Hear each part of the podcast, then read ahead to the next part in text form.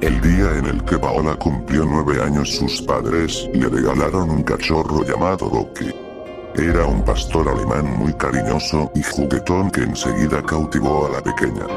Sus padres siempre estaban muy ocupados con sus compromisos sociales y la única compañía de Paola eran los sirvientes que trabajaban en la enorme mansión.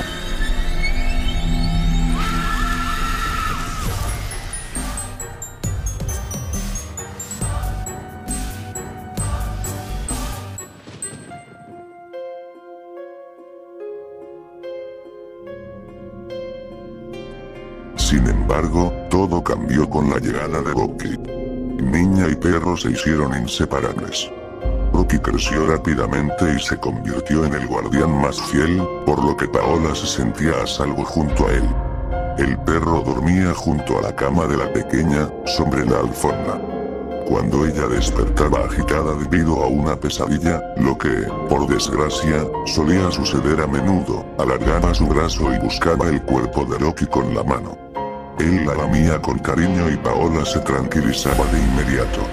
Así transcurrieron las cosas hasta que, una noche, la niña despertó gritando tras sufrir una pesadilla particularmente intensa.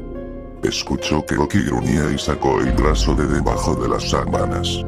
En unos instantes sintió los lametones sobre su piel, que se prolongaron durante muchos minutos, y concilió de nuevo el sueño.